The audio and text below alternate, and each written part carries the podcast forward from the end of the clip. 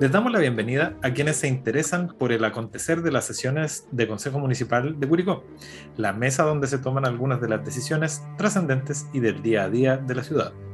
En este episodio hablaremos principalmente acerca de la hora de incidentes de la 34 sesión ordinaria.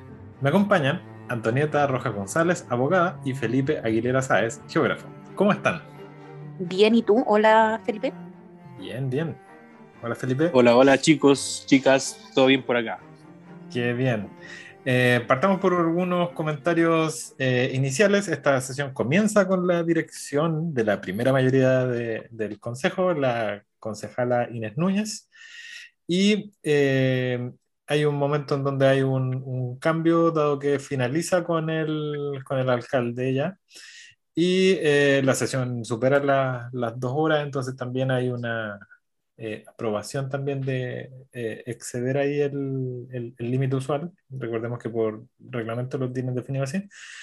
Y eh, fue nuevamente a través de Zoom, así que pudimos volver a verlos. ¿sí? Eso, Ver las presentaciones. Sí, sí, eso es, como contradictorio porque parece ser más positivo cuando es en Zoom que cuando es en presencial.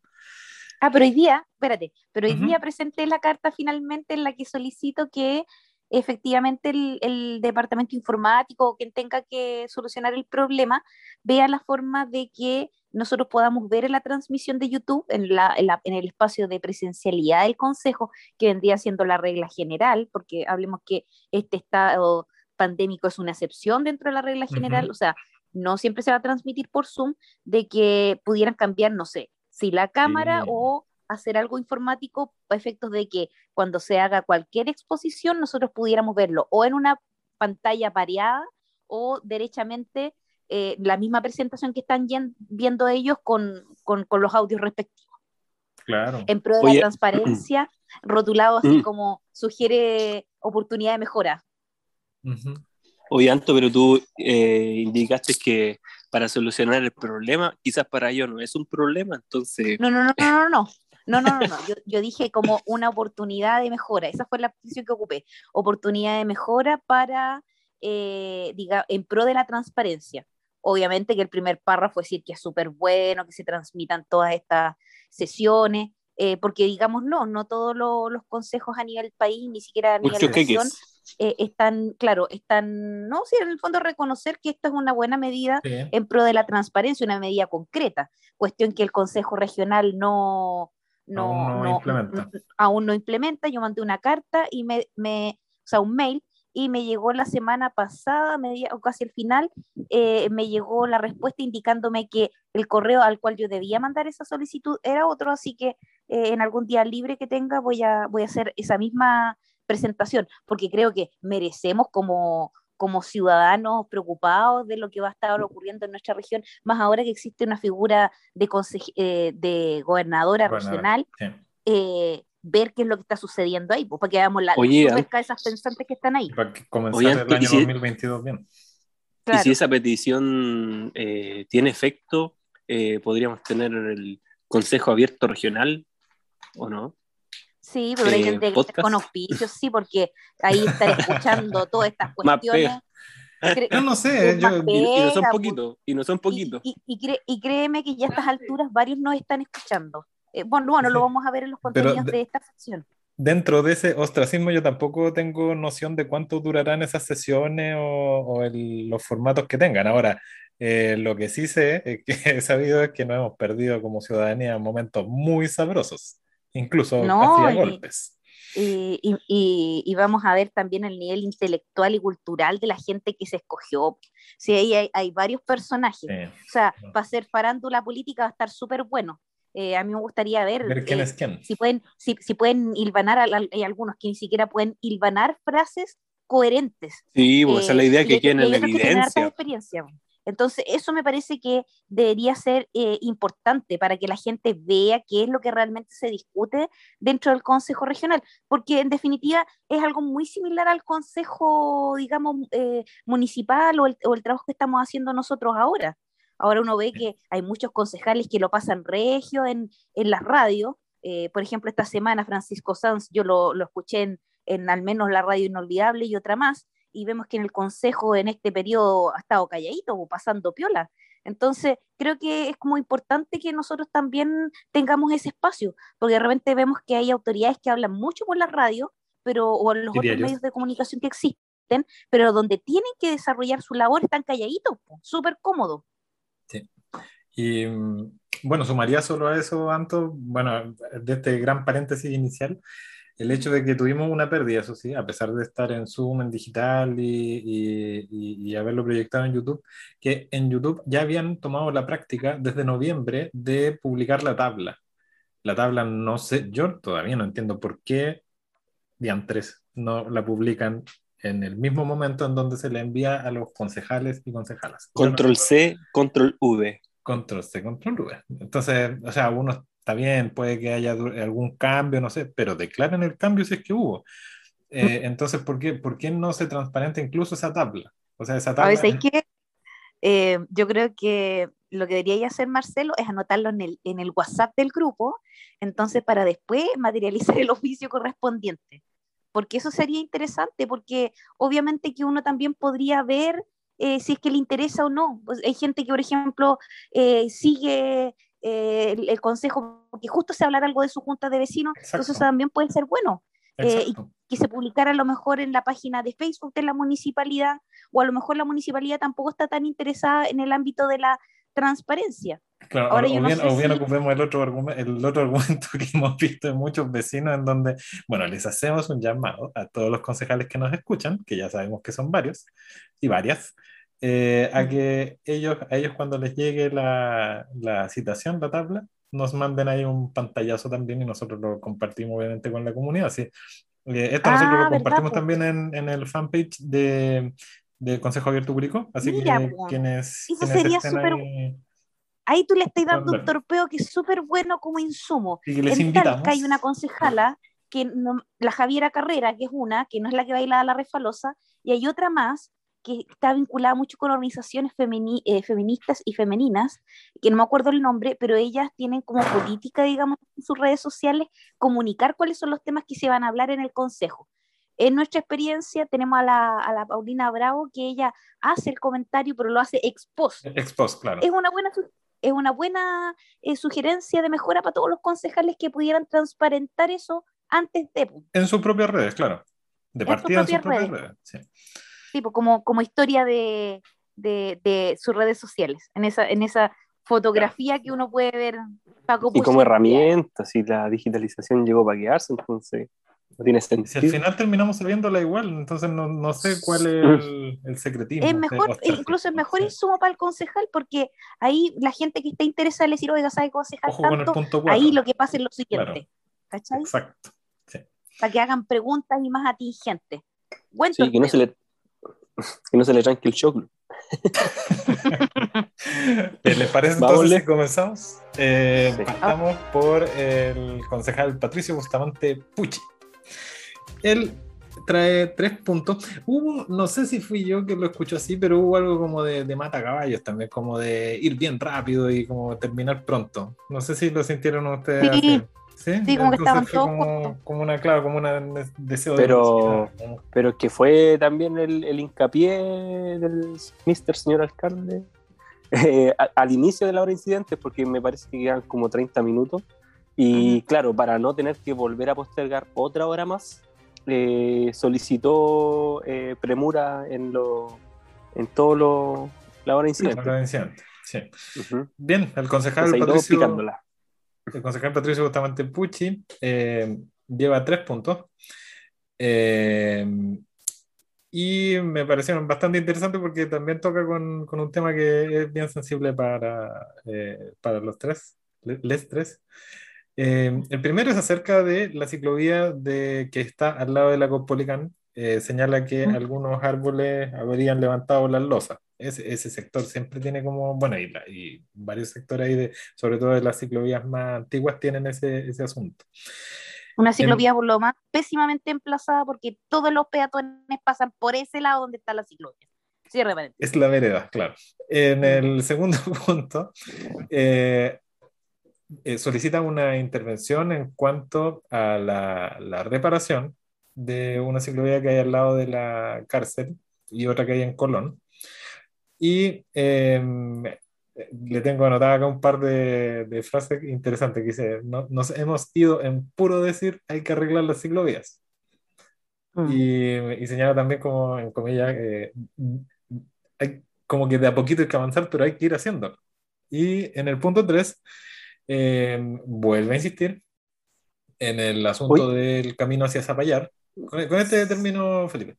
En el camino de Zapallar, eh, recuerden que ese espacio es súper angosto y desde luego las, las, sombras del desarrollo, ¿no? que es lo que ocupan los peatones y los, ciclistas, que es el borde, ahora está siendo ocupado por las ramas, entonces vuelve a solicitar que haya por lo menos ese corte de ramas para poder facilitar ahí el, tránsito de, de peatones o, o, ciclos. Eh, el alcalde le dice, es una precisión, y dice que han intervenido en la Alameda y que se mejoraron algunas zonas desniveladas.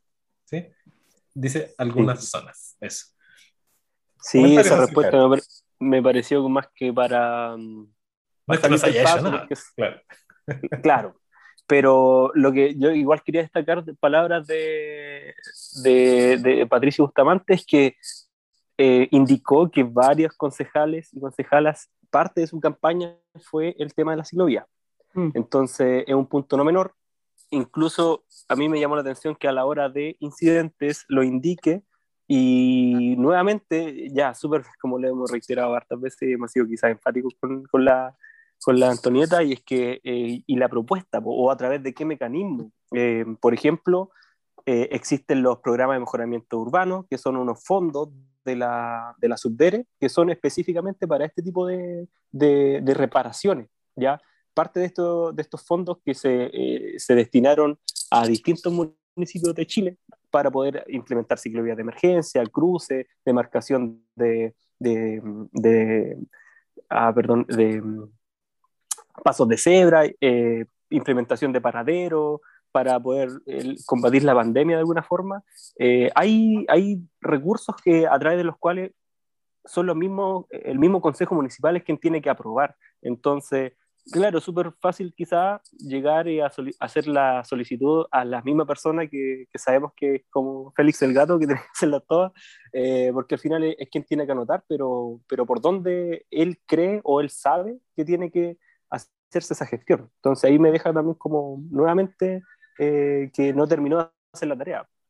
Quizás una, una vuelta me da la impresión de que la municipalidad nuevamente tomó una decisión al respecto, porque por lo que hemos sabido en las últimas semanas se aprobaron recursos para eh, volver a implementar una serie de, ¿cómo se llama esto? Paraderos de, locomoción colectiva, eh, y eso claramente es una, es una señal de que se prioriza, digamos, eso, qué bueno que entre paréntesis, también están generando condiciones mejores para que la gente opte por el transporte público, transporte público que es eh, prácticamente monopólico en varios de, los recorridos que existen, y, eso deriva en, en, varias cosas, por ejemplo.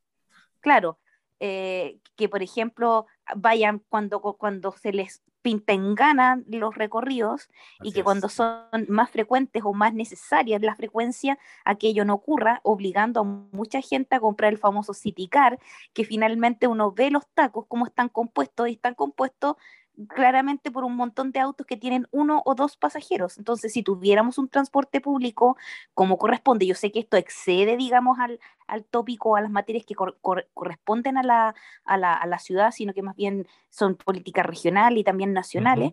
Em, es importante que también se pueda hacer un análisis. Ahí también cruzando la idea de, de Felipe respecto de lo que le faltó ahí a don Patricio Bustamante. Pero yo y Ritita Agnes de Jesús, que es mi perrita, eh, hemos decidido esta semana darle el escudo y galleta a don Patricio Bustamante. Primero, porque ha tenido buena memoria. Tal como dice Felipe, él se acuerda de sus promesas de campaña. Entonces, encontramos que eso es novedoso dentro de los políticos, porque después de las elecciones y cuando resultan electos, como que se les olvida. Eh, Patricio Bustamante no le vino el Alzheimer no le vino el Alzheimer, sino por el contrario, eh, de ese producto de que también él es deportista, entonces eso también yo, creo, yo te iba a decir que le duele, a él también le duele cuando pasa por ahí, porque claro, pasa por ahí. Le afecta, que también le afecta claro. Pero qué bueno que lo recuerda y diciéndolo así. Eh, esto es una mm. promesa de campaña, entonces eh, me parece bueno. Y también me parece buena la idea de insistir respecto del tema de la maleza. Ahora, como posibilidades de mejora a un Patricio Bustamante, por favor, revise el famoso manual del concejal, que a mí me consta, porque el, mismo alcalde de la ciudad me dijo que le había entregado una copia a cada uno de los concejales, donde aparecen cuáles son los eh, esquemas o formas de pedir cuenta. Sí, lo puede hacer en la hora incidente, está bien que lo haga, pero administrativamente podría mandar un mail al secretario municipal, que era quien se le encomendó en una primera instancia oficiar a la entidad correspondiente. ¿Qué es lo que preguntaría yo? ¿Cuál es el número de oficio para efectos de hacer el seguimiento de ese oficio que hipotéticamente se mandó? Si no existe ese oficio que hipotéticamente se mandó, bueno, corresponderá enviar el oficio. Y si ese oficio se envió y pasó el tiempo y no hay respuesta, bueno, habrá que mandar un oficio de insistencia, pero eso como posibilidad de mejora. Y bien, Patricio Bustamante Pucci, por lo menos, no quiero hacer spoiler, pero para, para Riquita y para mí ha sido la mejor intervención del Consejo eh, número 34. Bien. Dedito para arriba para Patricio. Bien, creo que no, solamente agregaría un punto de que mm, esto lo estamos grabando el día martes. Eh, transparentamos eso porque hoy salió también eh, en, varios lugares eh, comunicaron que en Talca se establecerá un, supuestamente, un corredor de modo de segmentar la locomoción pública y no cualquiera, o sea, locomoción privada licitada, perdón, y no con cualquier tipo de máquina, sino con electromovilidad. Entonces yo creo que si eso se puede hacer en Talca, me imagino que se podrá hacer en Curicó. Pero ojalá que eso no sea otra vez. En teoría sí, pero recuerda que Talca parece Londres y por eso partieron por Talca. Eh, claro, y Talca, las comunas que tienen electromovilidad en la región metropolitana son Las Condes y Providencia, con unos buses del Transantiago bellísimos que ni suenan. Eh, te digo yo, Oye, o sea, se, se vienen los buses de dos pisos. No, no, sé, para, o sea, para, que parezca Londres. Eh, bueno, en Chile esas cuestiones te darían vuelta por la cantidad de, de baches que hay en las. Eh... Tú, tú, tú, miraste, tú miraste hacia abajo, Anto, pero por arriba con los cables yo creo que tampoco van a poder pasar. Entonces ahí van a tener ah. bloqueo de abajo y arriba. oh, cableo patrimonial. No, estamos cagados. ¿Le parece si pasamos a la concejala? Agradece que soñaré todavía. A la concejala Paulina Bravo. Eh, la concejala Bravo trae eh, tres puntos a la hora de incidentes. Eh, en el primero habla acerca de recibir una, una comunicación, por lo que entendí fue de un basural, no sé, no sé, no supe dónde, no, no, no vi bien, y eh, si es que se había hecho algo, ahí el alcalde le, le comenta que le reenvíe el, el, asunto por WhatsApp, ya que se habían intervenido varios, se habían intervenido varios de los eh, microbasurales. Eh, en el segundo punto habla acerca de la demarcación de los pasos cebra en la, alrededor de la plaza de armas, que no se ven y que los vehículos no paran. Bueno, con, con y sin pasos cebra tampoco paran. Eh, y en el tercer punto, eh, felicita al equipo de seguridad y vigilancia que está eh, mirando las cámaras, dado que habrían apoyado a la a, dilucidar un robo de una bicicleta, por lo que entendí, durante el mismo momento. Entonces, como que hubo algo de, de mucha eficacia. premura y eficacia en donde las cámaras lograron su cometido comentarios acerca de, la hora de incidentes de Paulina Bravo. Eh, sí, em, en primer lugar, el caso de la flagrancia, que no es fragancia como la de los perfumes. Eh, exactamente. Señalar que eh, el Código Penal en el artículo 129 señala el caso de detención en caso de flagrancia, que quede claro cuál es el concepto. Cualquier persona podrá detener a quien sorprendiera detenido en un delito flagrante, debiendo entregar inmediatamente al aprendido a la, pues, a la policía, al Ministerio Público o a la autoridad judicial más próxima. Y eh, me parece que existen, son como las 12 horas siguientes a la perpetración del delito. No es que estaba ahí y lo pillaron con las manos en la masa, sino que eh, existe, digamos, un, tiempo eh, en virtud del cual se puede detener a la persona. Pensé que esa era la norma y ahora que estoy revisando no aparece efectivamente cuál es el, la cantidad de, tiempo, pero no es como que en el mismo tiempo 24 eh, horas. Sí, por lo que yo 24 horas eh, desde que el autor o cómplice haya perpetrado el delito. Ahí está. Claro, porque lo que yo entendí era como que, como que en el mismo momento como que habrían detectado o alguien habría dado aviso y... Sí, pues, entendí, entendí lo mismo. Sí, o en las horas inmediatamente siguientes. Eso es como la no, pero yo, me imaginé la escena así como la sacó de la plaza y lo pillaron en Camilo Enrique, así como que iba arrancando y, lo, alcanzaron a pillar y es algo que se pudo, se puede hacer y se, y se hizo en alguna época. Yo recuerdo haber pasado, haber participado en la mesa de seguridad pública antes de haberme ido a Santiago, o sea, esto debió haber sido hace como cuatro o cinco años atrás, y eh, teníamos en esa época otro, ¿cómo se llama?, prefecto en Curicó.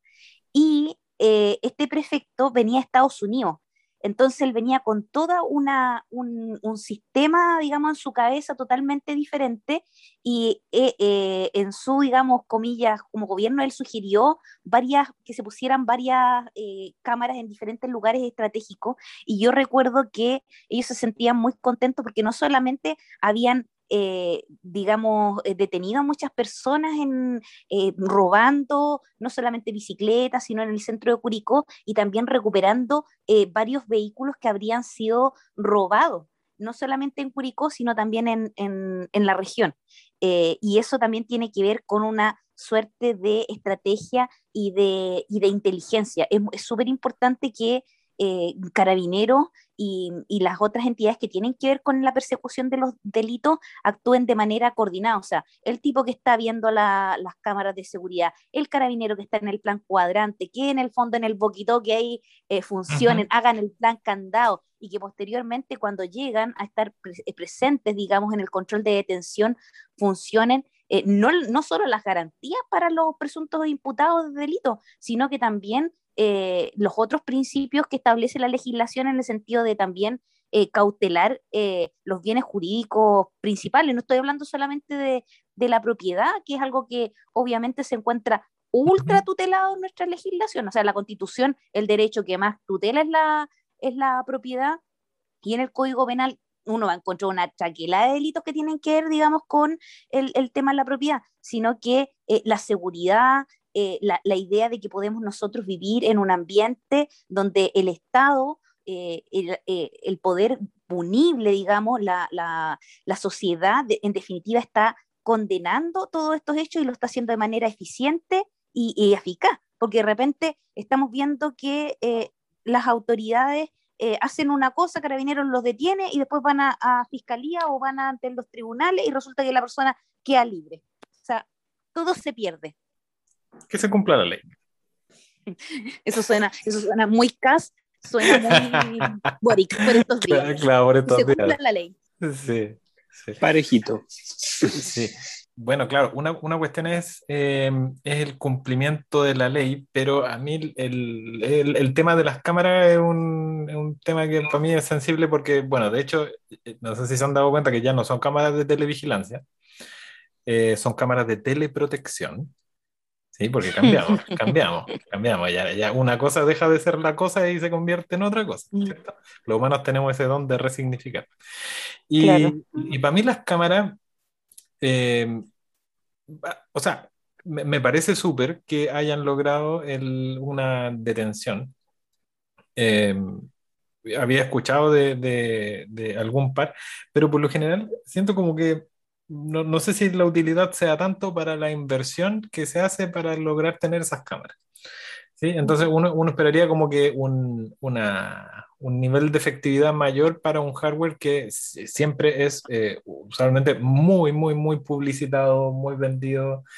Em, tenemos un, un, centro de, de, revisión de cámaras que también está ocupando eh, recursos públicos, tanto por el lado de, de, carabineros, porque entiendo que está en esas dependencias, Sí. Eh, y, y, también em, recursos municipales, porque también entiendo que se le apoya, por, eh, o, o hemos escuchado también en algunos otros consejos en donde hay algún, algún tipo de apoyo también económico a eso. Y, y, sobre todo, claro, desde el punto de vista regional también con fondos de, para la instalación de esto. Ahora, la, la seguridad como tal siempre vende mucho en la compra de hardware, o sea, la compra de hardware me refiero a toda aquella cosa que eh, es un, un, bien comprable eh, rápido y que suena como un espejismo de seguridad.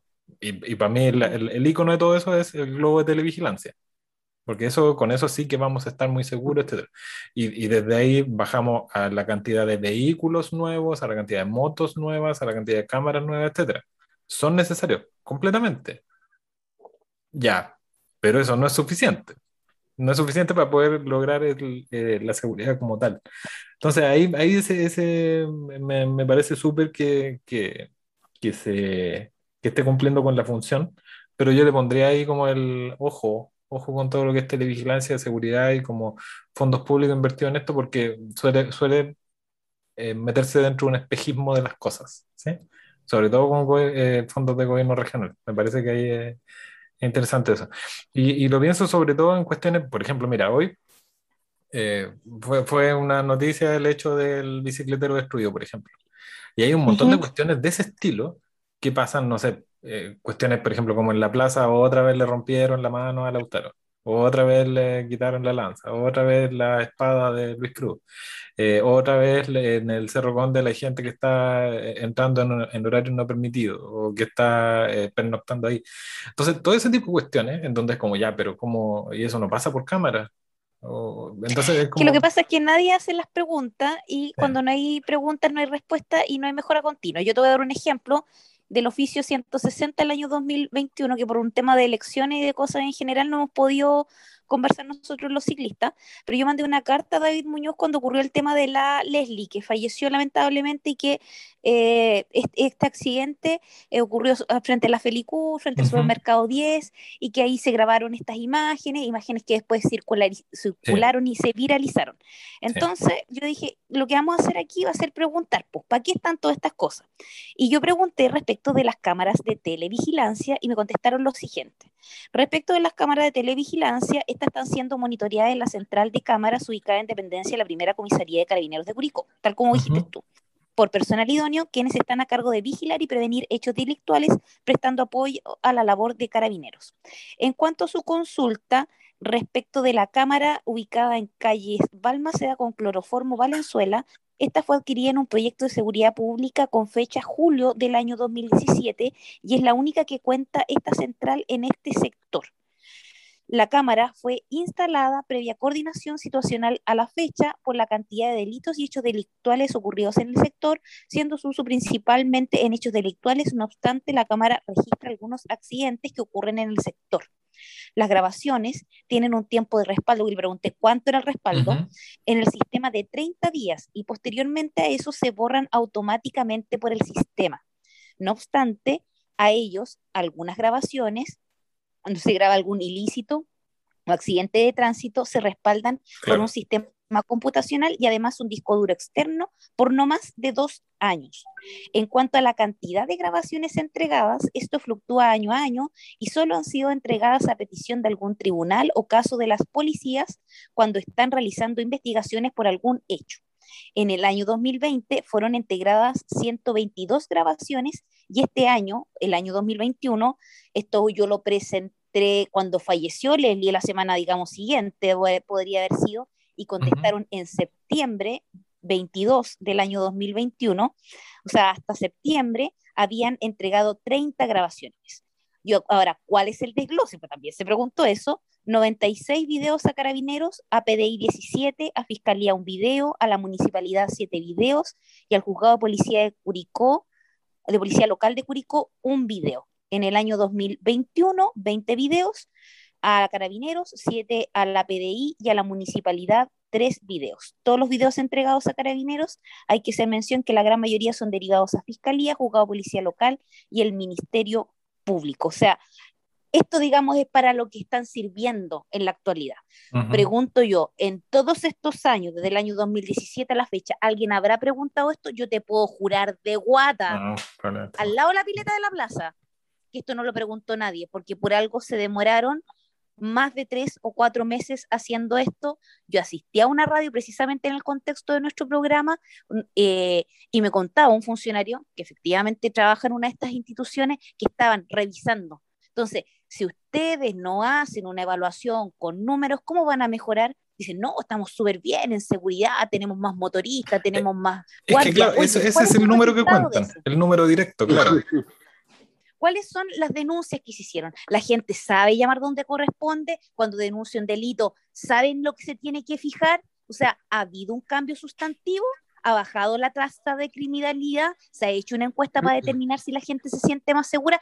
Te apuesto que no se ha hecho ninguna de esas cosas. Entonces, ¿para qué finalmente están ocurriendo o se están generando todas estas políticas públicas? Es lo mismo que los baches hay, un tema de velocidad, pongamos el, el, el, el motor. Acá es lo mismo. La gente se queja de seguridad, compremos una camioneta más, pongamos una nueva cámara. Directo, exacto.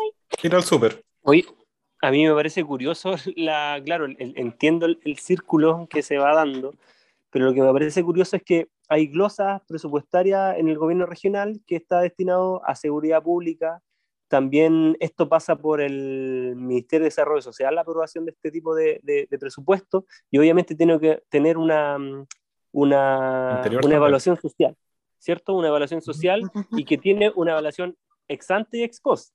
Entonces, claro, ex ante es súper fácil identificar o asignar el presupuesto, ¿por qué? Porque hay población, en este caso Curicó o las principales ciudades de la región, existe población, existe población que además está expuesta a, delitos, ¿ya? O, como se les llame, y por lo demás eh, hay métricas acerca de los, de, los delitos existentes, ¿ya? Mm. Entonces eh, es súper sencillo decir, sí, mira, está están pasando cosas, por lo tanto tenemos que ahí designar, claro, ahí tenemos que asignar los recursos, ¿ya? Pero se supone, se supone, y aquí donde a esto quería llegar, se supone que hay una evaluación ex post, ¿ya? De, de cómo se va midiendo el, eh, la ejecución de estos proyectos y de la, y de la misma, eh, ¿cómo se le llama? Eh, no sé si ejecución presupuestaria, ya, pero en el fondo lo que también busca es que esta plata que, que se está ejecute el presupuesto, claro. destinando tenga efectos en lo que, para, para, lo que, para lo cual fue destinada. Entonces, ¿en qué momento pasa eso? ¿En qué temporalidad la están destinando? Entonces, ahí hay una, una pega súper importante y vuelvo al, a lo que eh, conversamos inicialmente, que son justamente el mismo presupuesto que viene desde el gobierno regional y que aprueban los consejeros regionales. Y ahí es donde también estamos quedando cortos como ciudadanos y ciudadanas, porque no sabemos cómo también esos, esos consejeros regionales evalúan la, la asignación de ese presupuesto para, para este tipo de, de, es que lo que hacen es tapar el hoyo. Van con su máquina bachadora y dicen, sí, aprobamos este presupuesto, pero el concejal se queda en esa misma cuestión que hace el consejero regional y también te lo juro de guata al lado de la pileta de la plaza, porque a lo mejor si viene tanta gente, si hago este, este ejercicio y tirarme de guata al lado de la pileta de la plaza, puede que nos toman en serio, ya hemos mandado ya dos o tres cartas al respecto de una pileta de la plaza que está en tétricas, eh, en una tétrica situación, porque en cualquier momento va a haber un remesón y se van a caer con paloma y todo, toda esa estructura. Y ahí van a estar llorando todos los, los, amantes de la cultura. Pero cerrando ese paréntesis, los consejeros y los consejeros que son fiscalizadores, al igual que los señores diputados, lo que tienen que hacer es efectivamente ese ejercicio y para hacer ese ejercicio tienen que solicitar esto que estamos señalando nosotros, que se haga la evaluación ex post, y por eso es muy importante que las autoridades estén en terreno. ¿Por qué? Porque una de esa evaluación, el ex post, es precisamente la, la, la satisfacción del usuario, ¿cachai? Del que está ahí. Pero eh, en el ejercicio, uno ve que las autoridades lo que hacen es como, mamita, mamita, le pegaron al niño, ya hagámosle nanay. Entonces, no, no generan ningún ninguna propuesta. O sea, oye, ¿sabéis que están pegando a tu compañero? ¿Qué es lo que podemos hacer? Este cabro le está pegando en esta situación. Ya, entonces, ¿cuál es la situación que se está provocando? No, ¿cachai? O sea, debe haber un diagnóstico, debe haber una, una, una, una cuestión como un pasito más allá. Pero ¿qué es lo que vemos? Que el concejal, el consejero, ¿qué es lo que hace? Lo mismo que hace la señora que llama a la radio, un caballero que llama a la radio. Oye, esto está súper mal. Pero ¿dónde está la sugerencia, la mejora? ¿Cachai? Lo que me estás diciendo tú.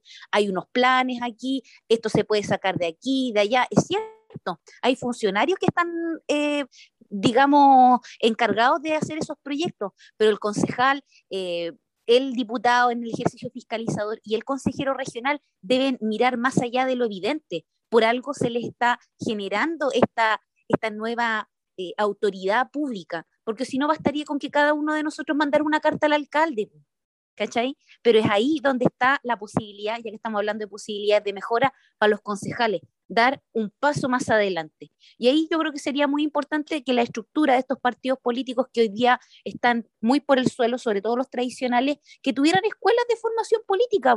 Si una de las cosas que se está subvencionando en este país es la política.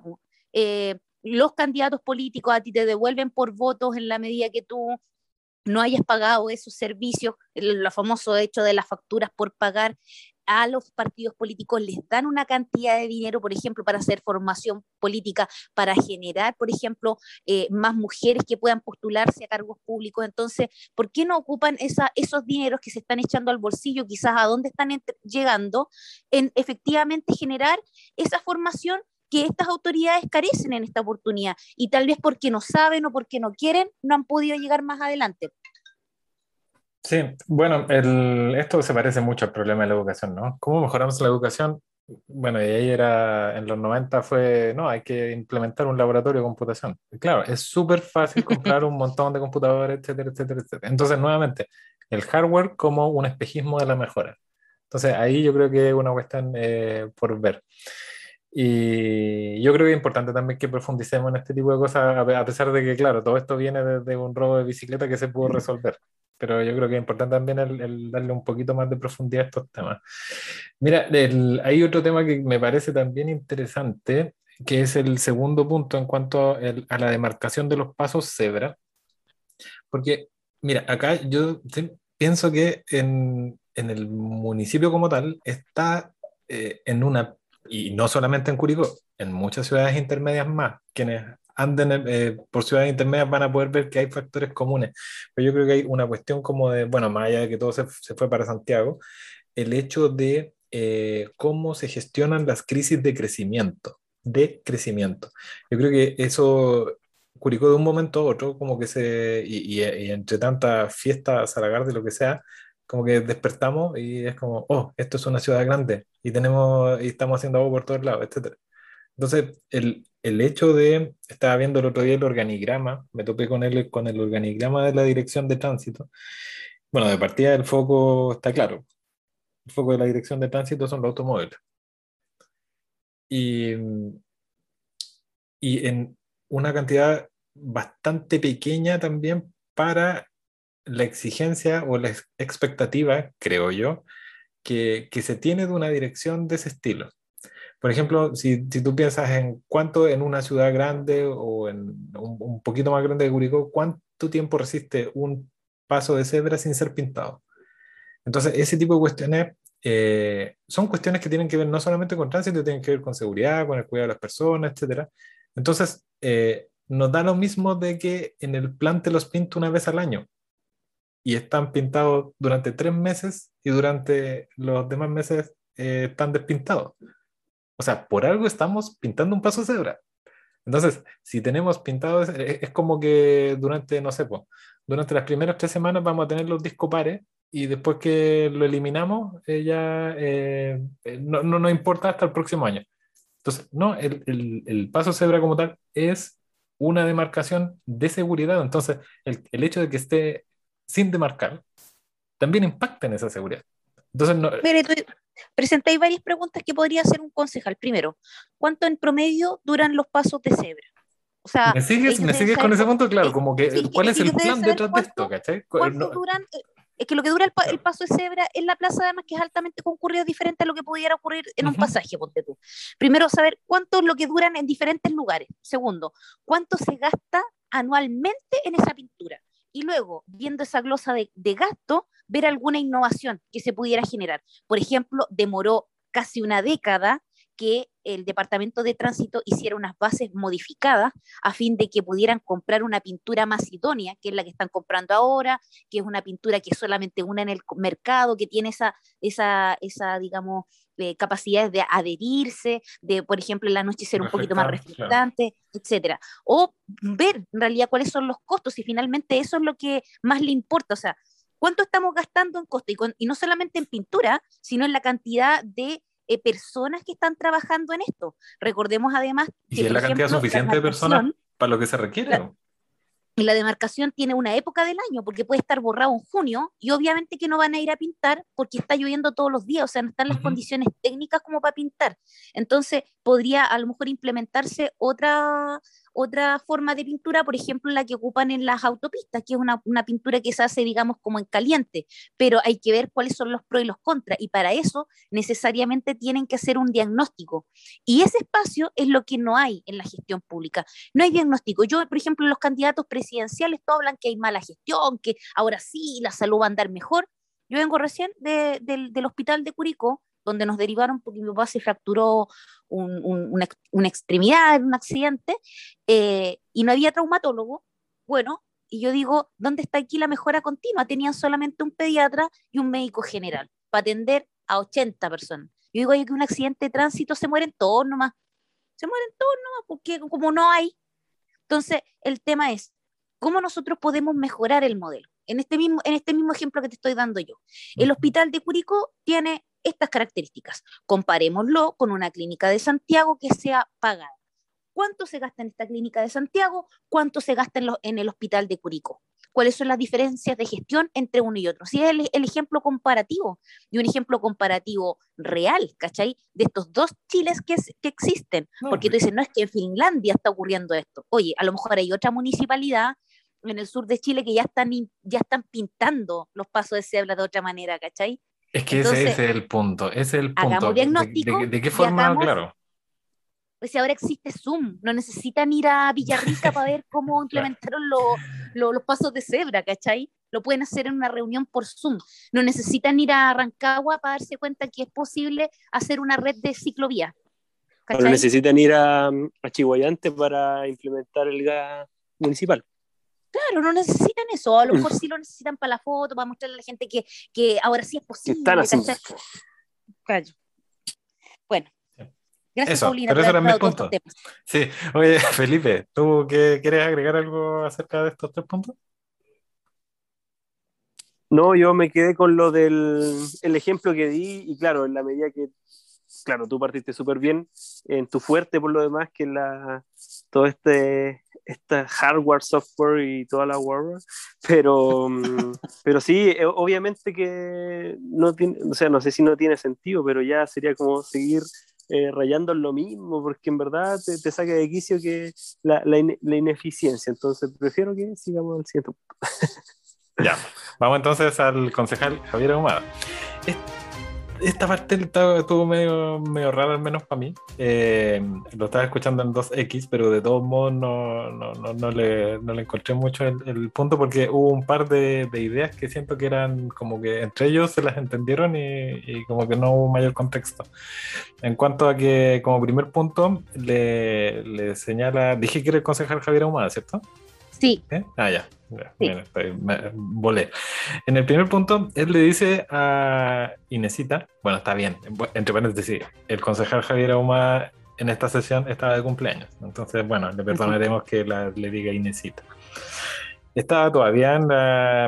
Eh, eh, bueno, le dice Inesita, las ángeles de los canalistas. Entonces, no, no, no entendí muy bien. Me imagino Lo que pasa es que la primera en participar en la hora de incidente fue la señora Inés y habló de un problema de una zanja que en realidad era como un canal y el alcalde le dijo algo así como vamos a verlo y después habló de la ley de los portones. Es que la ley de los portones se modificó ahora, eh, me acuerdo cuando salió, parece que te mandé a ti un mensaje que decía, está la ley leído, don leído, porque efectivamente como una estrategia parche propio de la clase política de nuestro país, que no va a solucionar el problema de base. Entonces, ¿qué es lo que hace? Autoriza a la gente para que ponga su propio cerco pues, y se encierre aún más. Y esa es la ley Portones que en el fondo la señora Inés hizo también alusión en su hora de incidente, porque fue Sí. la primera, y Y después llamó- vino Don Leoncio. Claro, y me llamó la atención que en esa hora de incidente, además el portón estaba generando problemas para, la, para una vivienda en específico. Entonces Claro. dije, bueno, ahí tienen su, su solución problema de vuelta. Oye, en- entre, entre paréntesis, entonces, ¿don, don Leo no lo notamos? ¿Y la No, po, tampoco? No, pues, tú no notaste ni a la señora Inés ni a Don Leoncio, yo no quise decir nada porque igual no fue muy relevante. Don Leoncio trató el tema de que fuera muy, No. eh, que considerara la posibilidad de sillas de espera en los Sí, centros de el salud. consultorio. No, ya, ya, no, no me lo digas, no me lo digas, digámoslo al final. Ya, agreguémoslo al Ya. final, eh, pero coméntamelo al final después. Eh, Déjame anotar, pero Esto es, Pero- es tel- televisión en vivo, televisión en vivo. Sí. ya. Es que igual no era tan relevante, la verdad. No, sumémoslo igual, sumémoslo igual. Ya. Ya, Oh, eh, entonces, entonces, el, el segundo punto es acerca de Villas Unidas, eh, intervenir Seremía de Salud, y ahí también quedé como perdido de, de- ya, pero ¿de qué? De- Lo que de- pasa es que Javier Ahumada, eh, aunque está de cumpleaños, él en esta, en esta oportunidad se gana ese acreedor, no solamente por su fiesta de cumpleaños, sino por, por cómo él coopera con el alcalde, de un cuarto de escudo y galleta. un facilitador. Porque, porque, porque estamos con un verano sin polera. Entonces, en el primer punto de la zanja de los canalistas, él en el fondo le, le presta ropa al alcalde y le dice, ¿sabe que este problema está aquí, está allá y está en, esta, en este espacio? Y respecto al segundo punto, eh, él es como el pequeño alcalde. Recordemos que Javier Ahumada antes era el que subrogaba al alcalde porque en esa Claro. época él era la primera mayoría. Entonces, eh, y además como fue jefe de gabinete del alcalde, tienes, digamos, la expertise que le da el hecho de haber estado en esas posiciones eh, estratégicas.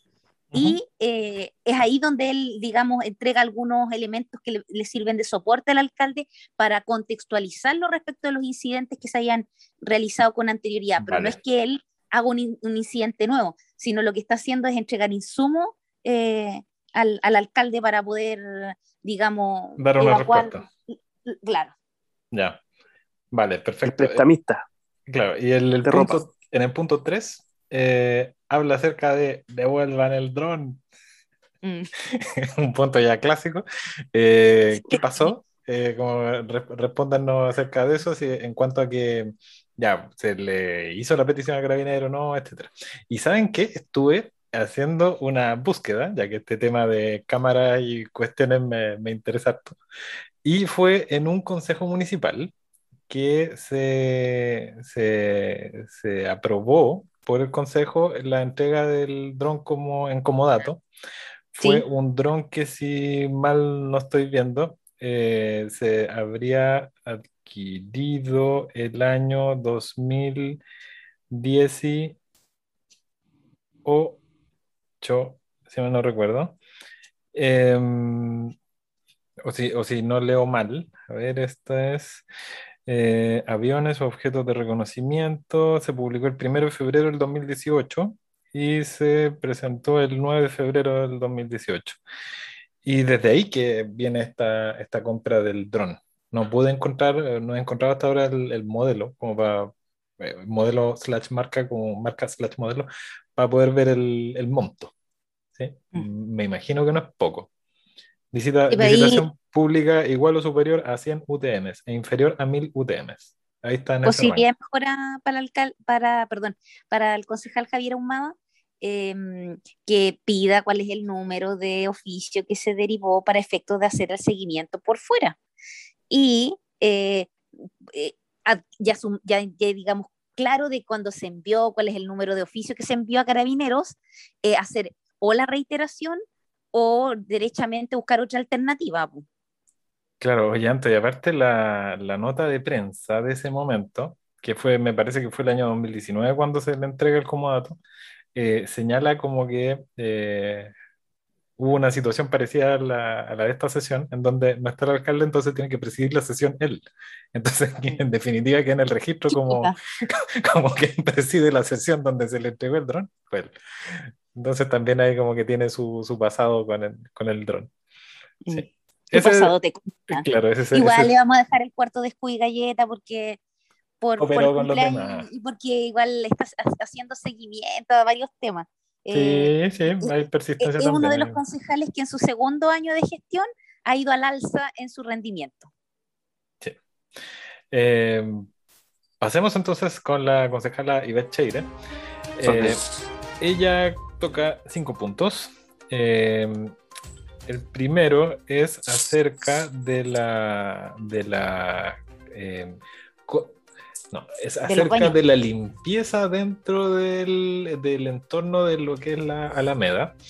Y entendiendo que ya está en construcción lo que sería este primer baño, pero también hay una idea de parte de la, de la concejala Paulina Bravo en donde ella señala que ya, ok, pero entre que se construye, etcétera, ¿por qué no pueden haber otros baños que, que apoyen unos baños temporales o lo que sea para las familias que pasan por ahí, etcétera? Alguna solución provisoria, ¿no? Eh, ya que, comillas, hay gente que ve cosas que no tiene que ver y hay otras que hace cosas que no debería hacer. Me Sí. encantó, me En, encantó. el- en- en- en un lenguaje muy UDI, muy, Sí, muy esto muy no sé. Pero dijo la palabra excremento. transición. Así que Sí, dijo la palabra excremento. sí, excremento humano. Humano, sí. No, pero tiene, tiene, un, tiene un punto, tiene un punto de que ya, ok, está bien, pero puta, No, tiene varios, varios puntos, pero la forma de decirlo es muy fiel a su estilo. forma Muy elegante además. Pensando en la posteridad, que alguien pueda hacer una investigación respecto o tomando como fuente primaria estas actas del Consejo, van a ver que la señora Ivette dice ese tipo de expresiones versus la señora Inesita que dice señores roedores. Los señores roedores. en el segundo punto, eh, trae nuevamente el punto de la, de la investigación en cuanto al, al sitio del cementerio. Recordemos que habría ahí una controversia entre dos particulares acerca de un lugar que, que se habría vendido. eh, lo que yo entendí es que do- doblemente, dos veces. Entonces, eh, el- le enviaron primero alguna información cuando ella lo consultó, pero después dice que pasaron tres semanas y no ha tenido nueva info. ¿sí? Mm. Eh, recordemos que ella hizo, claro que hizo un presagio en donde es como, "O- ojo, nos van a demandar y puede que nos de- demanden doble. Sí, No, Es- y los van a demandar. muy probablemente. Esa es la información, que los van a demandar. Ya. Y el, en Yo el no, pero ah, los van a demandar. El gremio, el gremio es muy cruel, el gremio es muy cruel. En el punto 3, a fines de octubre, cuando se dio la asignación del ciclista, recordemos que había un ciclista que pidió una asignación para, para comprar Sí. equipamiento, ella Ah, y pidió... salió segundo en el Panamericano, ojo. Ah, pero O mira sea, qué plata- bien, la, una la buena plata apuesta. estuvo bien invertida, bajo mi punto de vista. Sí, Muy bien bien, invertido. muy bien. La- eh, es, de parte de ciclocultura también, es un aporte a la comunidad. Bueno, pero ella pidió en esa sesión eh, cuáles fue- habían sido las asignaciones entregadas en el último tiempo y tampoco había recibido información. Entonces, levanta ese punto. Al igual que el dron, Al al igual eso, que los humedales. Claro. Eh, y comenta, este punto, si mal no recuerdo, fue hace mucho tiempo atrás que también ella lo había preguntado acerca de un vecino que luego de que se puso el semáforo se cambió ese entorno en, en- en calle Calama. Un vecino Sí. que, que comenta que antes podían estacionar los vehículos y ahora no. Y- Yo lo que entendí es O que el Calquín que correo también lo dijo. Sí, había llegado hace rato. Ella indicó que el correo había llegado hace rato y que no le habían dado respuesta. Claro, pero ahí hay un Porque había sido una, una, una petición vía correo. Claro, y, y en el quinto punto le dice a, comillas, Javierito, cierre comillas, ahumada, que sigas cumpliendo muchos años más. Muy bien, lo, lo puso en el, en el acta del cumpleaños. Sí. Sí. Lo anotó en punto, en su, Yo creo que en la, en la dinámica navideña de los concejales, no sé si van a ser amigos secretos con el alcalde o no, eh, pero Ivette se va a ganar, se va a ganar el, el tazón de final de año ahí, mejor amiga, mejor compañera, de todas maneras. Siempre ha estado perrando con los compañeros en, en incidentes difíciles y muy preocupada la parte humana de mandarle un saludo y que quede en acta para su colega Javier Ahumada. ¿Quieren agregar algo más acerca de estos puntos? Sí, Respecto del primer punto, eh, donde dice que se ven cosas que no deberían verse y, ocurren hechos que no cosas deberían que no deberían hacerse, ¿no?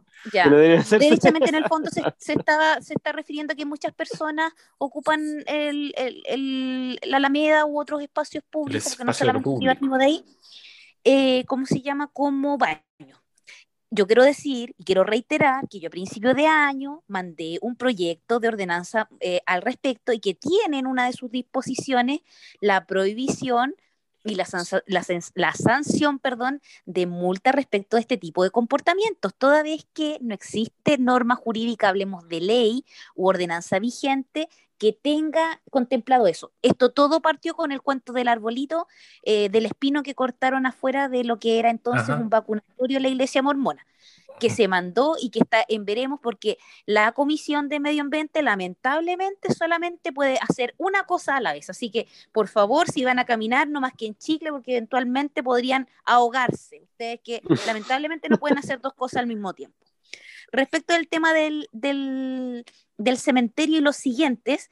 Está eh, hoy día. ¿eh? La, la, la, señora Ivette dice, la señora dice, mandaré carta. Yo dije, ya que estamos en diciembre, mandaré una carta al viejito Pascuero para ver si el viejito Pascuero finalmente le contesta aquellas cosas que la municipalidad no ha contestado. Pero el día lunes escuché Radio Inolvidable de Dulce Agras. Un saludo para ustedes. Sé que nos escuchan, aunque ustedes nunca nos nombren, pero no, nos escuchan. un saludo para ustedes. y, ahí estuvo, Ivette, Cheire. Y ella comentó que iba a pedir a través de transparencia, eh, eh, digamos, toda esta información. Entonces, ahí, me, ahí yo hago el, espérate, yo ahí hago el ciclo, porque si tenemos los concejales que están haciendo fiscalización, que están pidiendo cuenta y que finalmente tienen que recurrir vía transparencia, que es la vía que tenemos todos los otros seres humanos, ¿dónde está la, la, capacidad fiscalizadora real? Po? Si finalmente tenéis que entrar en la misma ventanilla única que estoy ocupando yo, que soy una, que soy una ciudadana cualquiera. O sea, ¿a qué punto hemos llegado? O sea, teníamos concejales que finalmente están de brazos cruzados. ¿Por qué? Porque la señora Cheire, dentro de, esta, de, esta, de este segmento, digamos, o este nuevo periodo municipal, es la que está haciendo la pega. Y ella efectivamente ha pedido oficios, ha pedido respuestas, ha mandado mail y no se escucha padre. Espero que el viejito Pascuero o la vía de transparencia la pueda llevar a ella a buen puerto mi experiencia personal es que uno manda las cartas en esta oficina, digamos, de partes y no pasa nada, y posteriormente uno, en virtud de esa falta de respuesta o silencio administrativo que existe, recurre vía transparencia. Pero estamos hablando de concejales, personas que están mandatadas por ley para hacer determinadas cosas. Entonces, si la autoridad no les está respondiendo a ellos, que tienen facultades y prerrogativas que nosotros no tenemos, o sea, ¿de qué estamos hablando? ¿Qué espera para nosotros? Estamos hablando? ¿Qué queda para nosotros? ¿Cachai? Y respecto de pedir cuenta de las subvenciones, me parece me parece súper bien, me parece súper bien que ella haga el seguimiento que, que corresponde eh, respecto de, de, ese tema. Y respecto del, del, del, cementerio, ella tiene todos los antecedentes del asunto, yo también los, los, los conozco, eh, intuyo que eso se va a transformar en una, en una causa, pero que ella en el fondo haga la, la pedida por transparencia, pero ella como concejal no puede hacer más. O sea, lo que ella puede hacer es lo que ya hizo, que es hacer la consulta respectiva, eh, pero ella no puede decidir, digamos, cuál es la legalidad o no legalidad de lo que ocurrió ahí respecto al hecho puntual del, del, cementerio. Entonces, como, como consejito a esta, a esta, concejal, eh, que también es tan buena compañera, y que a lo mejor va a pasar un momento difícil después de la jornada de este domingo, eh, decirle nanay nanay y decirle que quedan varios años más entonces tiene que empezar a escoger cuáles son las batallas que, va a dar y la felicito en esta instancia porque ya está cambiando de estrategia, porque ya nos dimos cuenta que pedir cuenta, insistir de esta manera fuera, dentro del WhatsApp, ya no tiene mucho sentido. Pero la reflexión final y tal vez más importante es que si nuestras autoridades públicas que tienen funciones fiscalizatorias tienen que recurrir a la bolsa de payaso, que es para cualquier chileno recurrir a transparencia para que le contesten, o sea, estamos hablando de algo que no corresponde, y también una tarea para los próximos diputados legisladores, establecer de que cuando las autoridades facultadas para hacer ejercicio fiscalizador no tienen respuesta dentro de 15 días hábiles, que se les eh, sancione a los, a los, funcionarios que están encargados de dar la respuesta, así como ocurre con transparencia. Si tú en 15 días no das la respuesta como autoridad, tienes que pedir una prórroga. Si no pides la prórroga, empieza, digamos, a eh, producirse las consecuencias administrativas, que pueden ser multa, pueden ser después el descuento de una cantidad o una parte de tus remuneraciones e incluso terminar la destitución. Entonces, me parece que ahí hay un desafío importante para los señores diputados y senadores como para corregir la ley y para permitir que estas autoridades públicas tengan algún tipo de poder, porque finalmente pasa a ser esto meramente protocolar. Ahí tenéis la respuesta, pues, tú misma la diste, pues, Antonita. Lo, está haciendo por transparencia porque al parecer el, el mecanismo que le, pone más presión es enviar un, un, oficio que lo puede derivar y rebotar y que puede responder estamos tramitando y que puede volver a responder. Lo estamos es tramitando. que si no es que ni, ni siquiera responden eso porque es que claro pero por eso lo va a hacer por transparencia porque por transparencia ya hay plazo entonces, tú solo diste la respuesta. Y la autoridad debería tener esa, esa herramienta que tenemos nosotros como ciudadanos, ¿cachai? Que yo entendí mejor herramienta. Yo entendí en eso, tanto que esa era como una, yo lo interpreto como una amenaza velada. Eh, la propuesta de, del concejal Sanz en algún punto de eh, notable abandono de deberes. Es como, oye, ya, pues, eh, no está respondiendo. Acuérdate que esto también eh, llegó hasta la prensa, incluso lo, lo, vi, y yo creo que por ahí va la cosa también, el hecho de ya, pues, ¿vaya a respondernos o qué? Claro. Sí, pero también, también tienen que hacer el seguimiento de, los oficios. Eh, y tienen que... en, este, en este consejo surgiera algo respecto a eso, porque el consejo pasado, cuando no estuvo presidiendo don, don Javier Muñoz, eh, claro, ahí están todos reclamando este, esta respuesta y ahora volvieron a el profe que no entrega las pruebas. Claro. Claro. Entregue los promedios. Entregue los promedios, ya es diciembre.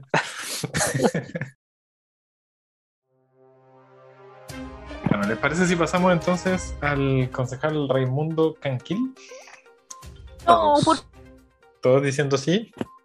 Sí, directo, ¿no? No, trae solamente dos puntos, trae dos puntos. El primero, en el primero comenta que habrá comisión de educación y en el segundo entrega las felicitaciones para los equipos que participaron en la Teletón y eh, traigo también unas comillas en donde dice que emociona hasta las lágrimas. Esos fueron sus, sus dos puntos.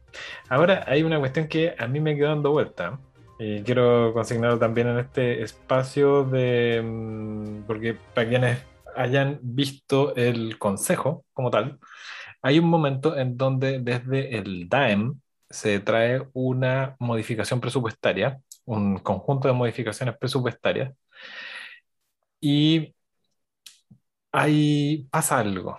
Y pasa algo porque, eh, por lo general, ustedes han visto en otros consejos las modificaciones presupuestarias suelen ser súper ordenadas, eh, bastante criteriosas por lo general. Entonces son, son como, tienen como una velocidad más o menos constante y, bien rápida. Y en este caso no.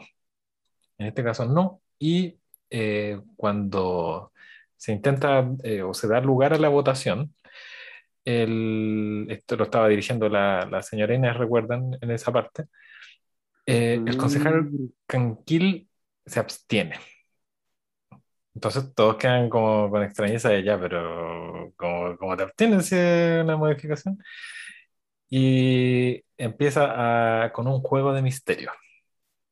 en el juego de misterio después se eh, cuenta de que les va a llegar un oficio a los demás concejales que tiene que ver con esto, entonces como que ahí van a entender y no sé qué, no sé qué, no sé qué.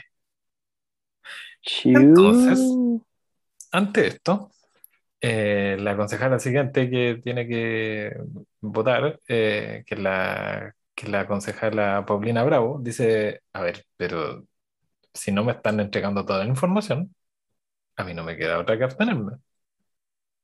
Claro. Buena jugada. Entonces, eh, no, es que no sé qué, no sé qué, y, y le segunda después otro, bueno, yo también entonces me tengo que abstener, y yo también me tengo que abstener. a ver, a ver, a ver. Entonces ya, pues, pero ¿qué, está pasando? ¿Por qué? ¿Qué es lo que tienes que mandar? ¿Qué, ¿De qué se va a tratar esa oficio? Etcétera. Eh, en algún momento eh, pide la palabra también el, el, concejal Javier Ahumada, que parece que conocía de qué se trataba ese oficio, o, o, lo que estaba pasando, o ese misterio. Y em, les dice como que, ya, pero esto no, no, sí, si bien es cierto, no es menos cierto, pero esto no tendría que ver como con las finanzas, como que aprobémoslo de todas formas. Entonces, ay, ya, ya, pero, pero y, y, y, no quiso aprobarlo, se abstuvo y varios, en varias votaciones pasó esto, porque fue más de una modificación para el DAEM. Entonces, eso yo no sé si se habrá develado el, el día de hoy, si se habrá eh, transparentado durante la semana, pero fue un momento entre, entre incómodo, de algún modo también como medio infantil y algo abusivo también, porque también eh, venían dentro de las modificaciones presupuestarias cuestiones que tenían que ver con salarios.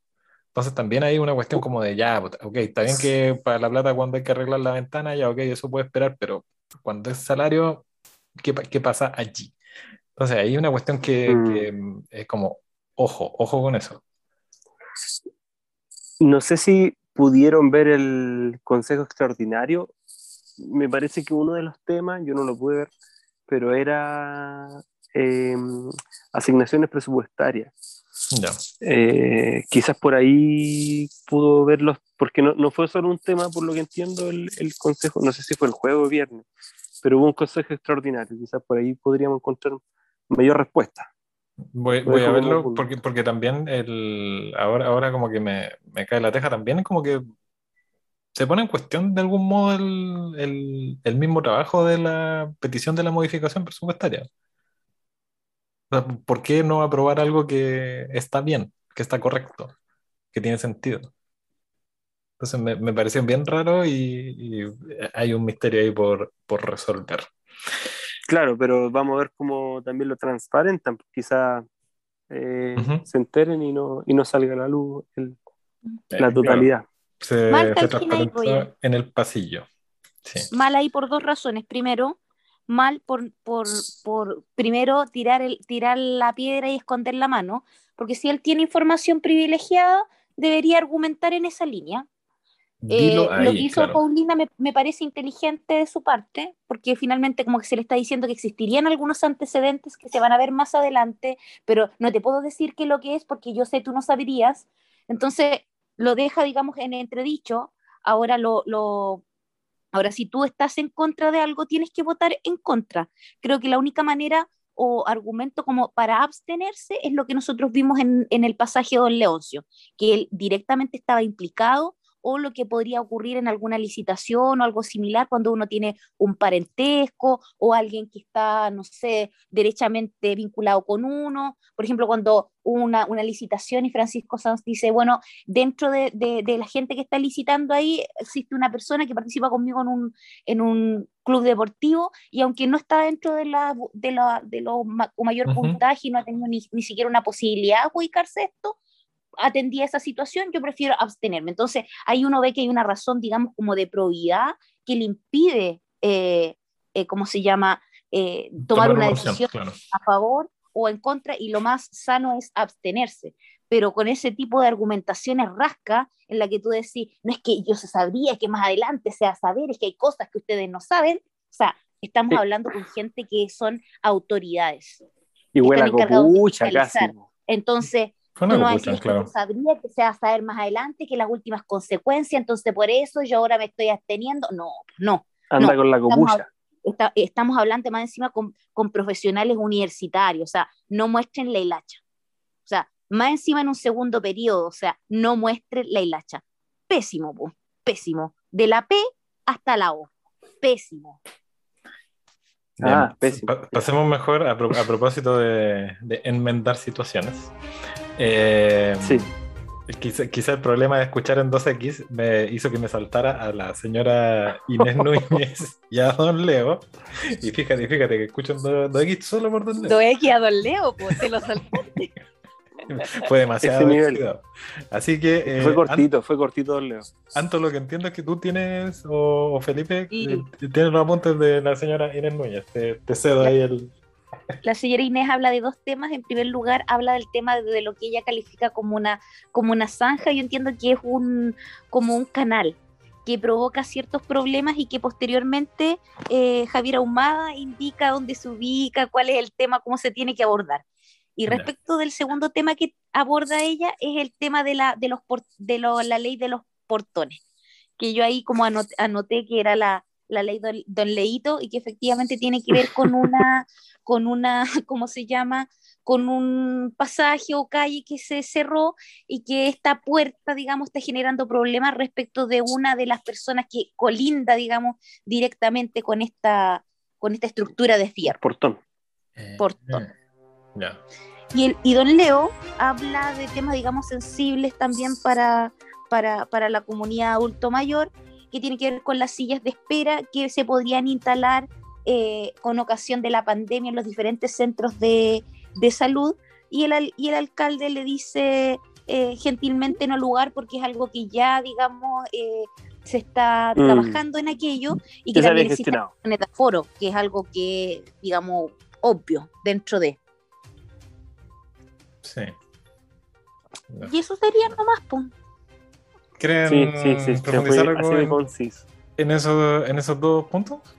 Cuatro, perdón, en esos cuatro puntos. ¿Quieren profundizarlo? ¿No? ¿Sí? No, no.